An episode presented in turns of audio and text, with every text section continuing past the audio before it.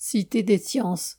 Valérie Delattre, archéologue et anthropologue, les grandes épidémies de peste revisitées par l'archéologie. Patrick Berche, médecin, les pandémies virales contemporaines. Claire Mathieu, chercheuse en informatique fondamentale, chat GPT.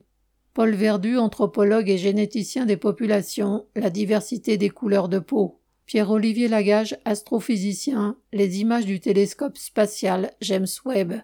Vincent Moore, archéologue, les outils en pierre et les capacités intellectuelles de nos ancêtres. Patricia Détoré, biologiste, les fourmis et leur monde d'odeur. Olivier Lambert, paléontologue, quand les baleines marchaient sur la terre ferme.